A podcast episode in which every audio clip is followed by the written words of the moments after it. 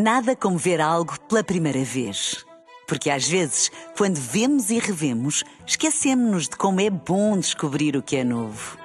Agora imagine que viu o mundo sempre como se fosse a primeira vez. Zais. Veja como se fosse a primeira vez.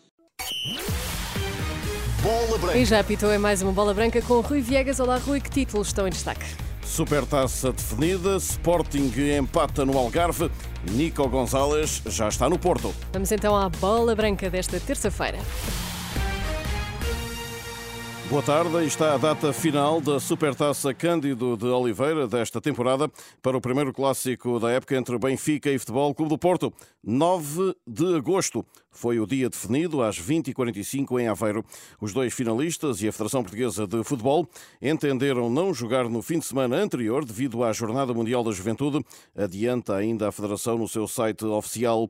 José Neves Coelho, presidente da Associação de Aveiro, garante que o facto de o desafio se disputar a uma quarta-feira não será problema. O dia da semana não vai, penso, pôr em causa o, a acessibilidade nem, nem, nem, a frequência do estádio, porque as pessoas, eh, através da procura, têm sido permanentemente uma procura constante e demonstra o interesse que as pessoas têm no jogo.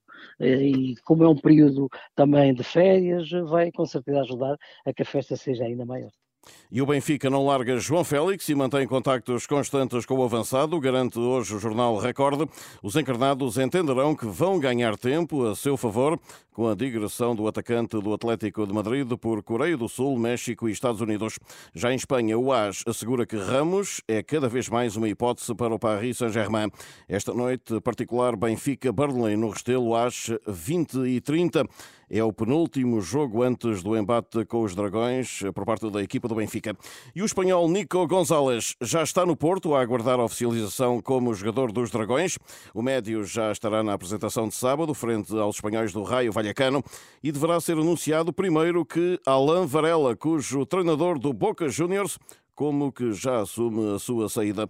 O médio argentino de 22 anos não jogou na vitória dos chineses na última madrugada, 2-1 diante dos Newell Old Boys, mas esteve no relevado da Bombonera a cumprimentar de forma emocionada os companheiros de equipa. Após o encontro, mesmo sem mencionar o Futebol do Porto, Jorge Almirón, o treinador do Boca, como que se despediu também de Alain Varela. Declarações uh, da imprensa nesta última madrugada. Eh, o Alan, de facto, estava a um grande nível. Tem tudo o que se procura no médio centro. Teve jogos em que jogou muito bem e, se tiver que sair para outro lugar, que sirva para o seu crescimento, sendo benéfico também para o clube. Este é o maior clube da Argentina e um dos maiores na América do Sul. Isso é muito importante e uma montra para os jogadores. Fazer o que o Alain estava a fazer, indo para outro lado, é porque tem um grande nível. É, bueno, é porque tem um grande nível. O Porto terá subido a oferta para cerca de 10 milhões de euros, valor que o Boca Juniors exigirá começar a receber já, enquanto os Dragões só quererão fazê-lo a partir de setembro.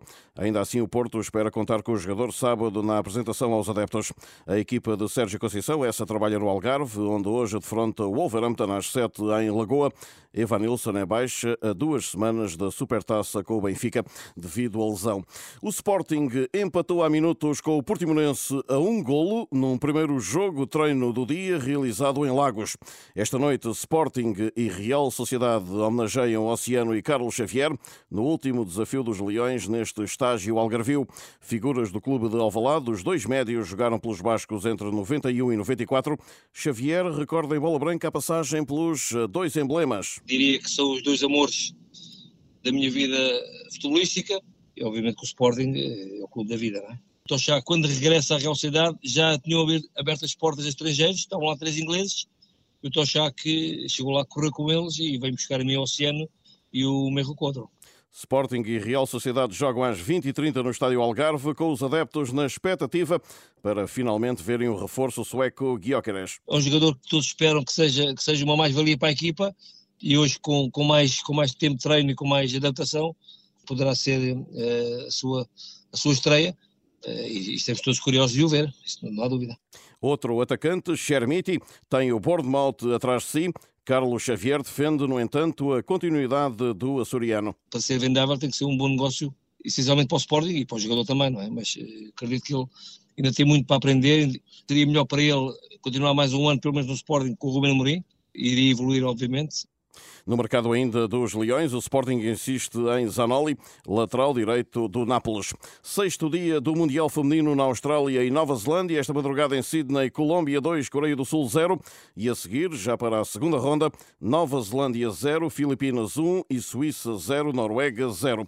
Na véspera de festejar 25 anos em pleno Campeonato do Mundo, a portuguesa Diana Gomes revela que a equipa das esquinas olha e procura corrigir o que contribuiu para a derrota na estreia diante dos Países Baixos. Estamos a melhorar os, eh, os aspectos que fizemos menos de bom contra os Países Baixos e aproveitar os que fizemos de bom para levar um pouco para o Vietnã. Agora é virar a página e focarmos nos próximos jogos, porque ainda temos mais dois jogos e queremos trazer a vitória.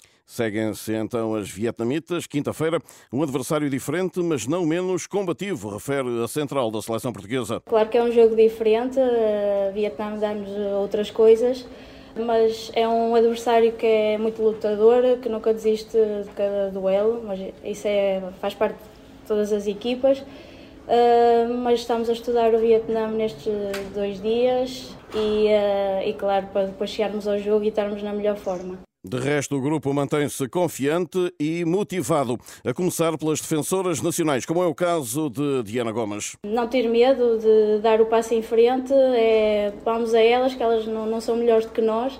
Em toda a equipa o pensamento tá, é um pouco assim, as coisas começam a correr um bocado melhor na parte defensiva se pensarmos todas assim. Diana Gomes, que faz amanhã 25 anos.